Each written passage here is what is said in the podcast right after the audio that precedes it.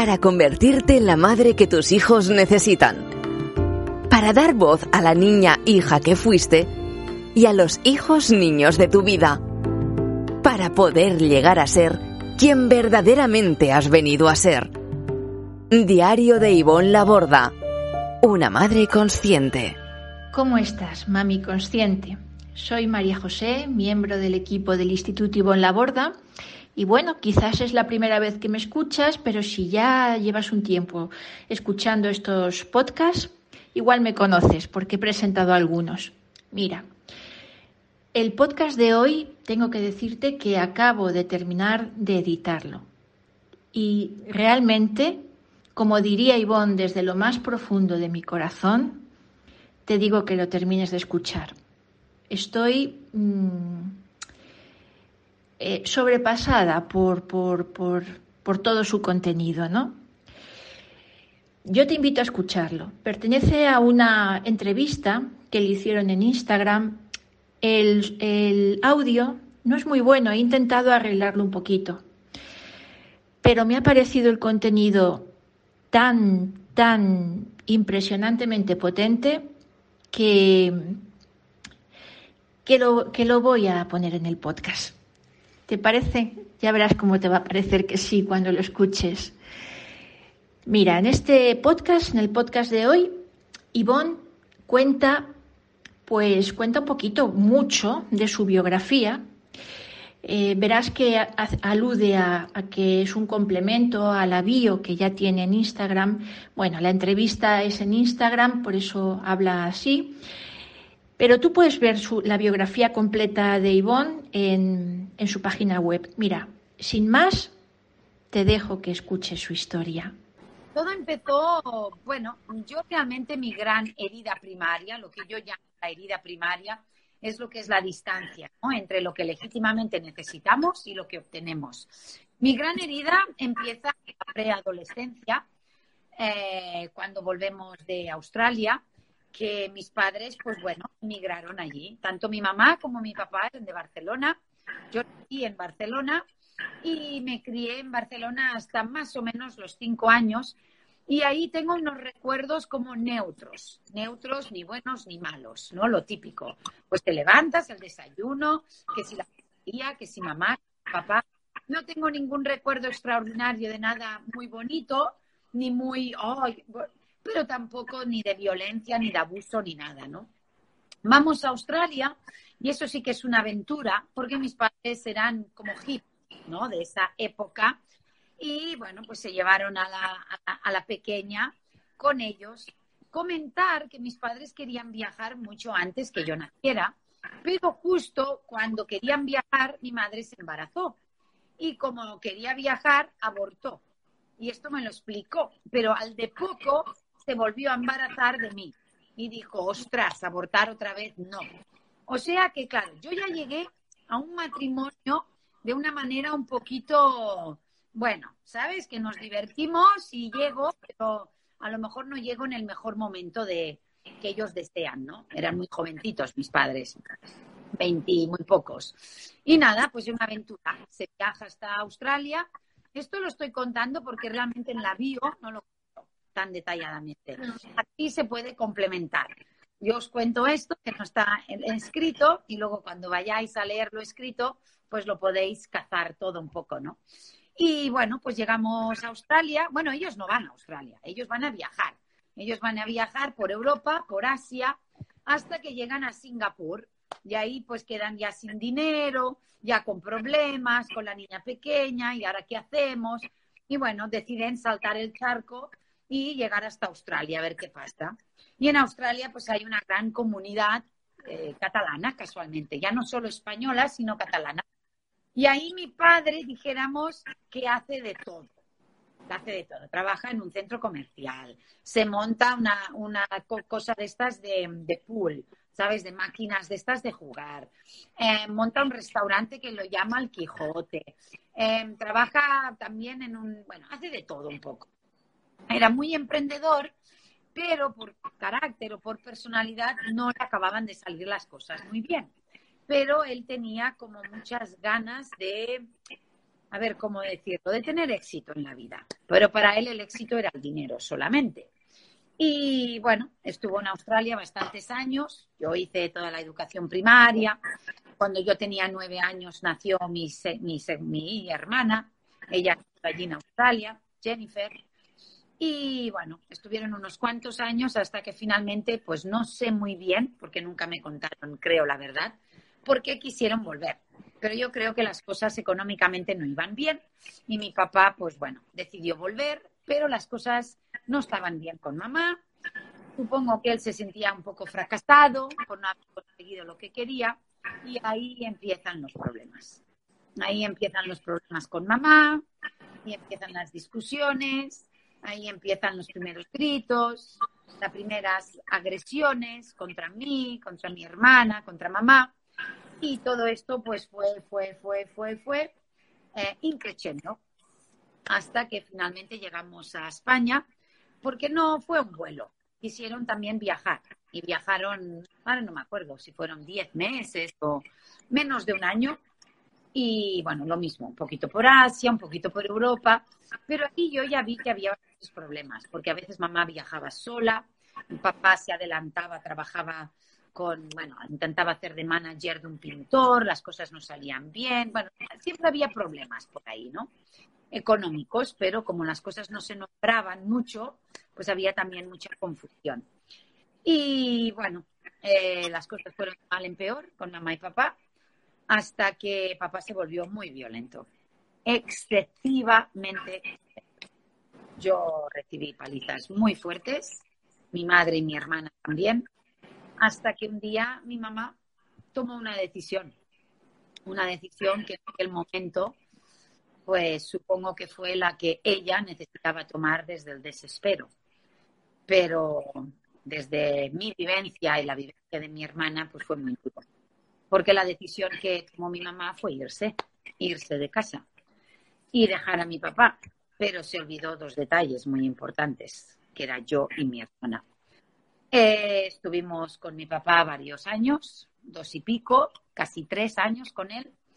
Mamá sí que hizo alguna visita así muy cortita, alguna llamada en secreto, pero aquellos tres años, pues bueno, no voy a derratar ahora los detalles, pero fueron, fueron un infierno, porque papá, pues evidentemente mamá le abandona, él se vuelve aún más violento, eh, las cosas, pues como económicamente no iban muy bien, mi hermana era muy pequeña y casi lo peor para mí era salvarla a ella, porque, no sé, ella era tan chiquitina que no entendía nada. Y cualquier cosa que hacía o decía, pues era motivo para poner a mi papá furioso. Entonces yo recuerdo que tenía mucha, mucho miedo, ¿no? Y estaba como muy pendiente de, esconder sus travesuras, de que papá no tal, ¿no? Porque la mínima pues se la llevaba a la estación y, en fin, yo oía luego todos los gritos, ¿no? Entonces aquello fue, aquello fue duro, fue muy crucial, ¿no?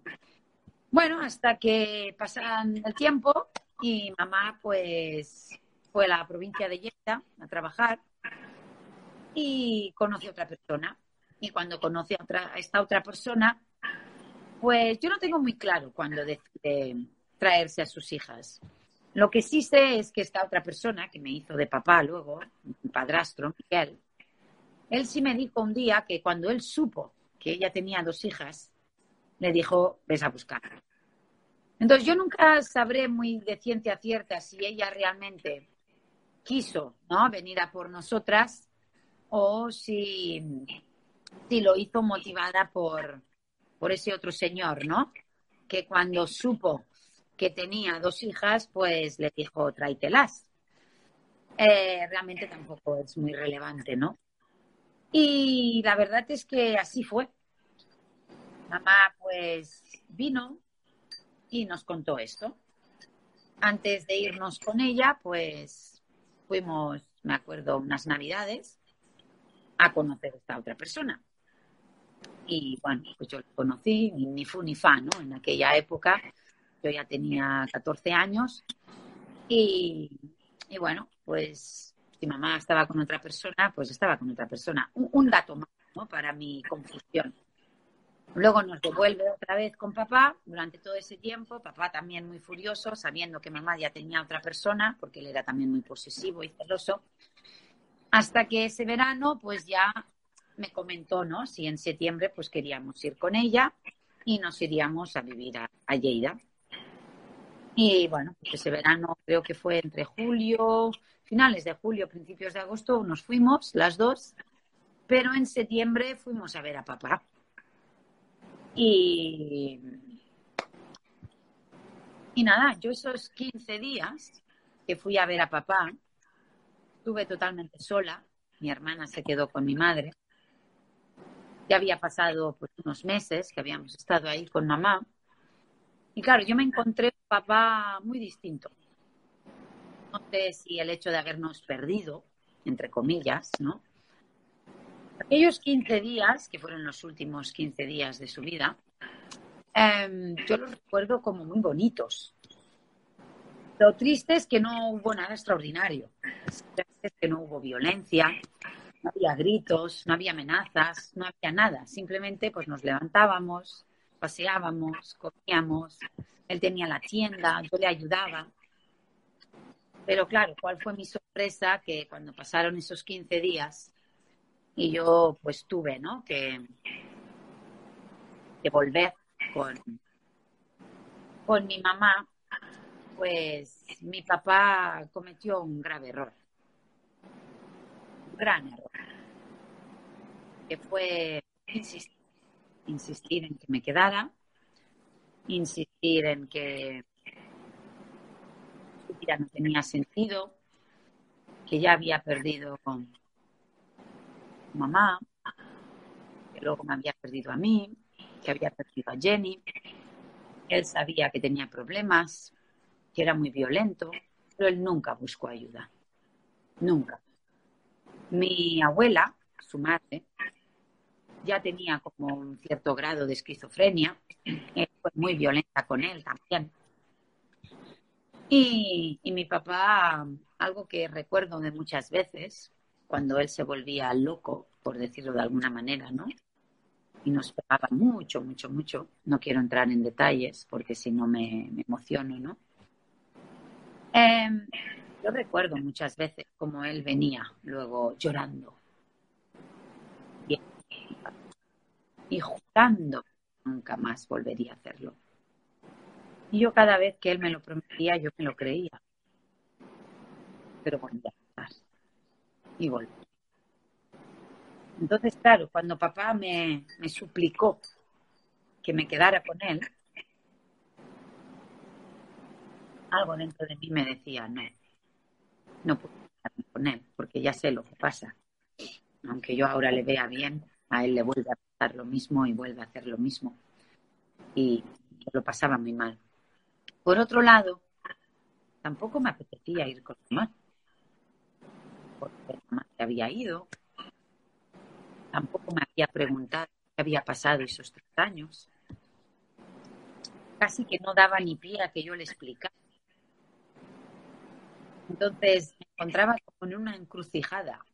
Una niña joven, adolescente de 14 años, muy madura por lo que tenía que haber vivido, pero muy desesperada.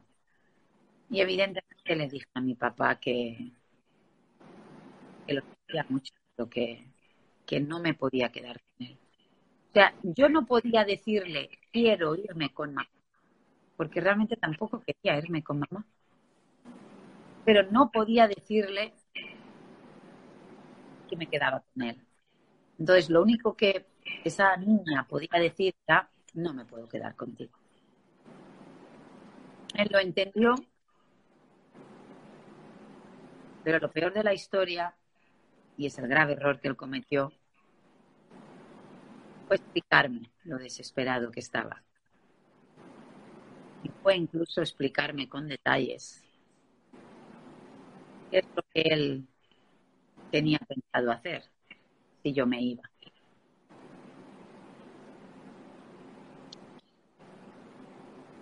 Cuando él me explicó con detalles que si yo me iba su vida no tenía sentido y que él quería dejar de vivir. Ese fue un grave error. Porque yo en aquel momento no podía quedarme porque él me amenazaba con quitarse vida. Pero por otro lado no me lo acababa de creer.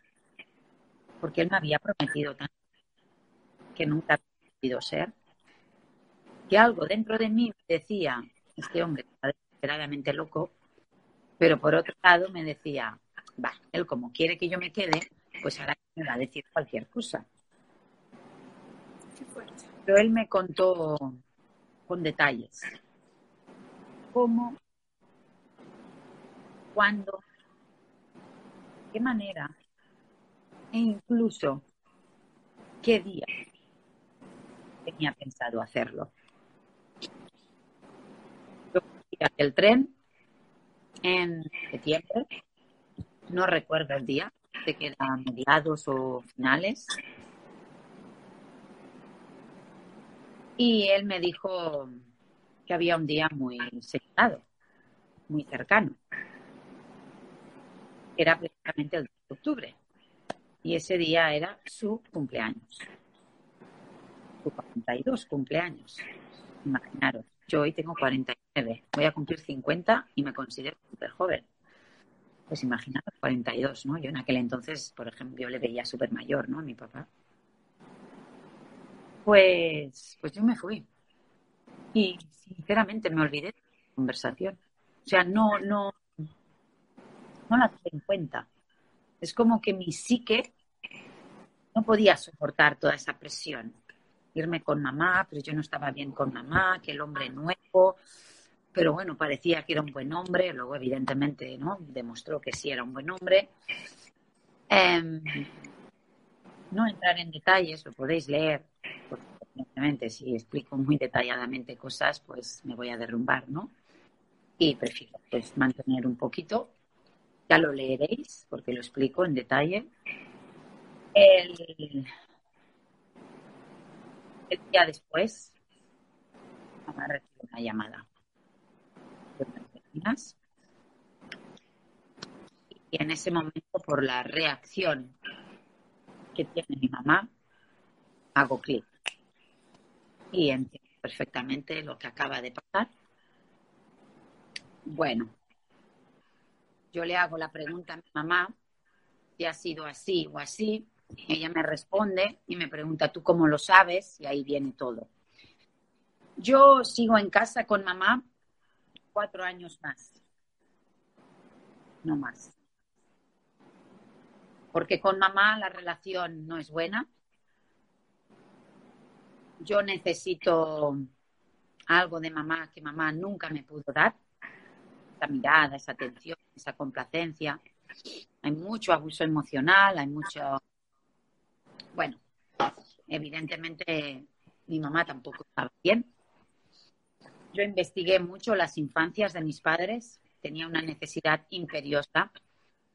Y todo empieza, yo a los 18 años me voy de casa, eh, sobrevivo durante unos años y a los 20, muy pocos, tomo una gran decisión. Un día me levanto y ese día sí que me acuerdo. O sea, no me acuerdo qué día es, pero me acuerdo cómo me levanté. Tengo otros días que sí me acuerdo la fecha. Pero ese día era como que me levanté y había algo dentro de mí que me dijo, no me gusta no me gusta la persona en la que me estoy convirtiendo. O sea, no me gusta como pienso. No me gusta cómo me afecta lo que los demás piensan o dicen de mí. No me gusta la dependencia emocional que tengo hacia mi mamá. O sea, me he ido con 18 años porque no podía sostener tanto rechazo, tanto abuso, tanto, no sé, tanta necesidad de amor, de mirada. No cada logro que yo conseguía parecía que ella pues le molestaba, ¿no? Cuanto mejor estaba yo, peor, ¿no? Porque claro, yo también era un poquito un reflejo del que ella pues nunca pudo ser, ¿no? Bueno, la cuestión que yo ese día tomo una decisión y algo dentro de mí me dice que la persona en la que yo me estaba convirtiendo algo tenía que ver con la infancia que yo había tenido, con aquella mamá que nunca pudo dar que yo necesitaba, con aquel papá tan abusivo, con aquella mamá que nos abandonó, con aquella mamá que nunca se preocupó de qué pasó, durante ese tiempo porque pasaron cosas terriblemente feas, cómo tuve que rescatar a mi hermana, cómo nunca tampoco se preocupó por ella. Entonces, ahí empezó que empecé a leer sobre Luis Rey, Pablo Coelho. Yo vivía aún en Lleida, y me iba mucho a Barcelona a casa de un tío que tenía que se llamaba Suchi, a una compañera suya que era Ramona, que todavía tenemos relación. Mi tío era muy especial, era gay, pero era muy espiritual. Él también murió finalmente de sida, yo le pude acompañar. Él era vegetariano, él me inspiró mucho en esa filosofía de vida, pero él también lo había pasado muy mal, porque era el hermano pequeño de mi madre. Y bueno, la historia que hay detrás de ellos dos, pues también es bastante complicada, ¿no? Y ahí pude entender qué pasaba transgeneracionalmente. Mi mamá perdió a su mamá cuando tenía siete años, no se quedó con las cinco, las cuatro hermanas que tenía y el hermano pequeño se quedó con dos otras señoras que eran monjas. Todo lo que vivió, cómo se escapó, cómo fue con mi papá, pero mi papá fue maltratador, pero ¿por qué lo aceptó? Porque nunca recibió amor. Ahí empecé a atar cabos, ¿no? Mi papá perdió a su propio padre con cuatro años y mi, mi abuela, que la conocí muy poquito, era esquizofrénica, su hermana tenía un trastorno. Bueno, ahí empecé a atar el por qué mi mamá y mi papá se juntaron, desesperados, jóvenes, me tuvieron a mí de esa manera. Y ahí dije, tuve como una visión de la persona que yo deseaba convertirme. Y yo sabía que yo podía convertirme en otra persona. Y yo, yo, solo, yo solo tenía en mente lo que no quería. Yo solo tenía en mente lo que no quería. O sea, mis padres lamentablemente me habían hecho de modelo de la persona en la que yo no me quería parecer, la persona en la que yo no, no, era como, mamá era celosa, mentirosa, yo no quería eso, papá era violento, em, muy, muy, muy, le encantaba presumir, pero desde un lugar de, de fanfarrón, de tal, ¿no? O sea, yo tenía unos, unos ejemplos de, no, no, no, no, en eso sí que no me puedo llegar a convertir. Y ahí empecé a hacerme voluntaria en las ONGs. Yo era profesora de niños pequeños, luego de adolescentes, luego de adultos. Y a mí había algo que no me gustaba mucho, que era cuando salíamos de noche. Yo nunca había salido mucho de noche. Yo, yo no caí en drogas ni nada de todo esto, pero sí fumé. Me acuerdo que aquello me, molestaba mucho que yo fumara, pero ese fue un poquito mi refugio, ¿no? Me cuidaba bastante porque era muy presumida.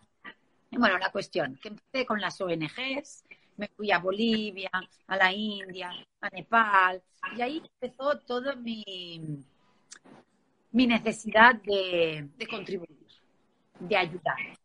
Yo no pensaba de momento en ser madre, pero sí había niños en mi vida. Por eso siempre en mi discurso es nuestros hijos o los niños de tu vida, porque yo empecé con los niños de mi vida antes que mis propios hijos, ¿no? Pero sí había dentro de mí un deseo cortar transgeneracionalmente lo que había pasado en los Laborda Sans.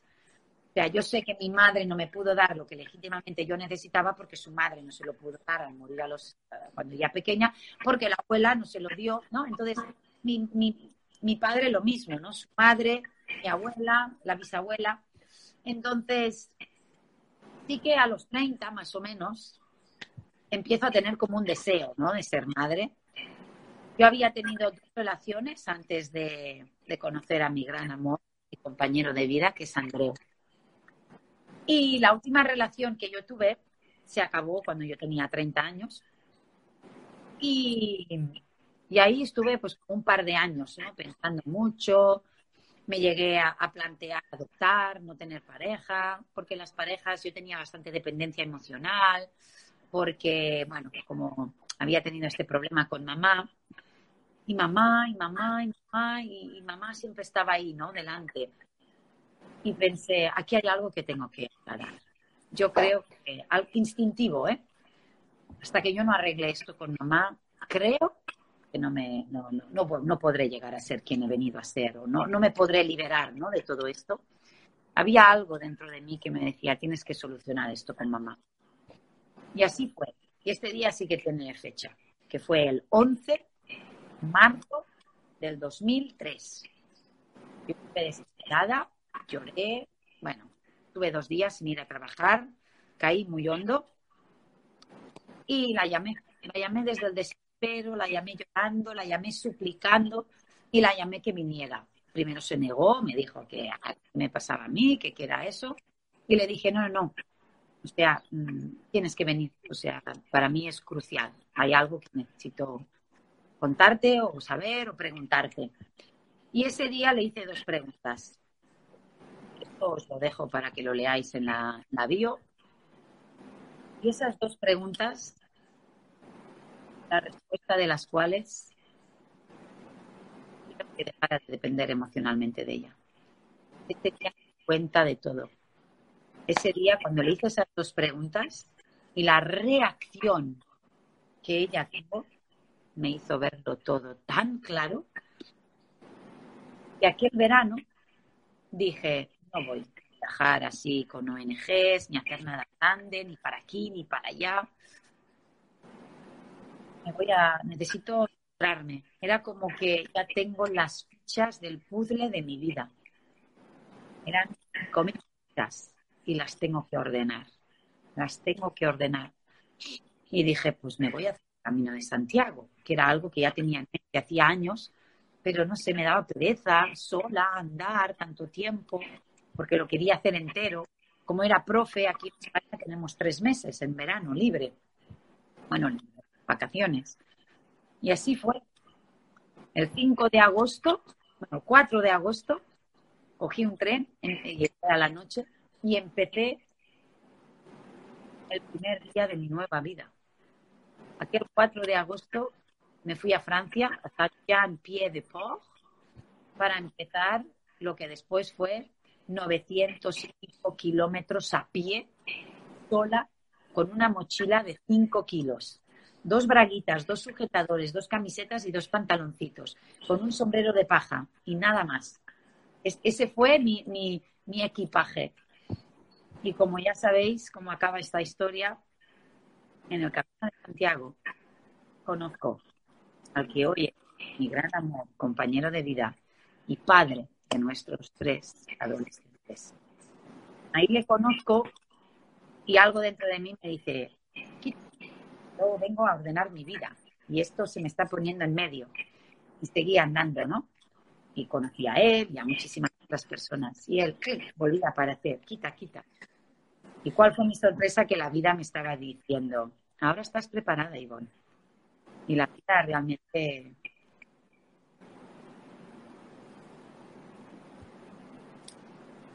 nos pone delante lo que verdaderamente es para nosotros solo cuando estamos preparados para recibirlo. Y así fue. Ahí empezó nuestra historia de amor, que solo fue una amistad en el camino, y posteriormente él estaba en Bilbao, yo estaba en Lleida, dos ciudades alejadas de cuatro horas en coche, 500 kilómetros en, en España. Y así estuvimos un año, viéndonos los fines de semana. Teníamos muy claro que los dos queríamos ser, formar una familia. Yo ya era un poquito mayor, ya tenía 32 años, y él tenía 39. Y, y al año y muy poco Ainara llamó a la puerta. Y ahí es cuando decidimos ponernos a vivir juntos, porque yo no quería estar en Lleida y él en Bilbao, él en Bilbao, Lleida. Él decidió venir a Lleida y ahí empezó todo. Tuvimos a Ainara, al año y medio tuvimos a Urchi, luego tuvimos a Naikari y ahí, ahí también tomé otra decisión muy importante, que fue que queríamos criar a nuestros hijos desde el amor, desde el respeto. Primero, simplemente era una mamá nada que necesitaba compartir lo que yo estaba viviendo con mis hijos, ese aprendizaje autónomo, esa crianza que yo posteriormente llamé crianza consciente, ¿no? En 2010, pero al principio era simplemente lo más natural posible, que si colegio, que si lactancia, que si porteo, que si respetar sus necesidades. Y bueno, la ya, pues ya, ya sabéis, ¿no? El fin de la historia. Ahora son ellos tres adolescentes. Cuando Ainara nació, dejé la docencia, acabé estudios también en psicología humanista, también en psicología espiritual, en PNL, en comunicación no violenta. Y todo fue muy poquito a poco. Primero fue divulgando desde la pasión, escribiendo artículos en un modesto blog. Luego vino la revista Tu Bebé, interesada en mis artículos, luego personas, luego universidades, luego los medios de comunicación y así poquito a poco fui compartiendo mi mensaje sin que nadie supiera que alimentaba mi mensaje mm. mi necesidad de divulgar y de contribuir este amor, respeto, conciencia hacia los niños. Porque yo tomé el compromiso de compartir todo esto porque sé que es posible cambiar, mejorar, transformar y sanar nuestra vida. Y lo sé porque yo lo pude hacer. Lamentablemente también lo sé porque vi que mi hermana no pudo. Y ella no se salvó. Y sé qué decisiones tomé yo y sé qué decisiones tomó ella que hace que una persona pueda y otra persona no pueda. Y desde ahí es como que me prometí a mí misma que voy a hacer todo lo posible y voy a poner hasta mi propio proceso de superación personal al servicio de los demás para que ningún niño o niña tenga que jamás pasar lo que tuve que pasar yo. Bueno, ya lo has escuchado. ¿Cómo te sientes? Si sigues a Ivonne hace tiempo, verás que, ella siempre dice que, que todos podemos cambiar, mejorar, transformar nuestra vida y añade, y más de una vez, pues comprendes el por qué esa certeza cuando ella hace esta, esta, esta afirmación. Hay valentía en contar una historia personal y también hay generosidad cuando se pone de este modo al servicio de los demás, ¿verdad? Bien, y ahora la noticia extraordinaria y la, sorpresa y espero que sea una alegría para ti también saber que desde el Instituto Ivonne Laborda te invitamos al taller online gratuito Cómo ser la madre que tus hijos necesitan. Es un taller de cuatro sesiones que se van a impartir los próximos días 10, 11, 12 y 13 de mayo a las 22 horas de España. Hemos creado un grupo privado de Facebook donde están entrando todas las mamás conscientes que quieren recibir este taller y si tú eres una de ellas, te aseguro que la energía que hay en el grupo es muy buena. Mm, yo creo que debe haber ya más de 8.000 mamás. La última vez que, lo vimos eran cerca de, de 8.000. Como te digo, hemos creado un grupo privado en Facebook. Este grupo antes no existía, es un grupo exclusivamente creado para esta serie de, talleres, cómo ser la madre que tus hijos necesitan, en el que estamos compartiendo información de muy, muy alto valor.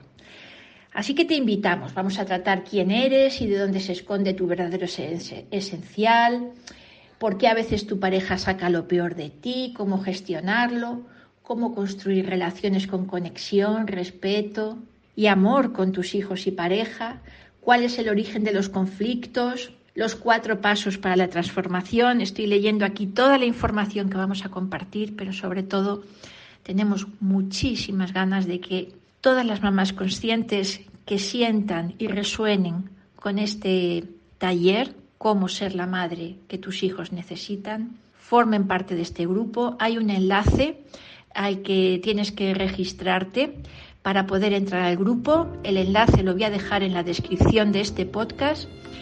Y creo que hoy no voy a darte ninguna otra noticia ni te voy a invitar a nada más porque esto es realmente importante. De modo que te invito a inscribirte a esta serie de tres talleres. Te mando un gran, gran abrazo. Espero verte dentro de este grupo que hemos creado exclusivamente para eso y seguimos viéndonos en este camino. Se me olvidaba decirte que el enlace para registrarte a este taller gratuito lo tienes también en la página web ivonlaborda.com. Chao.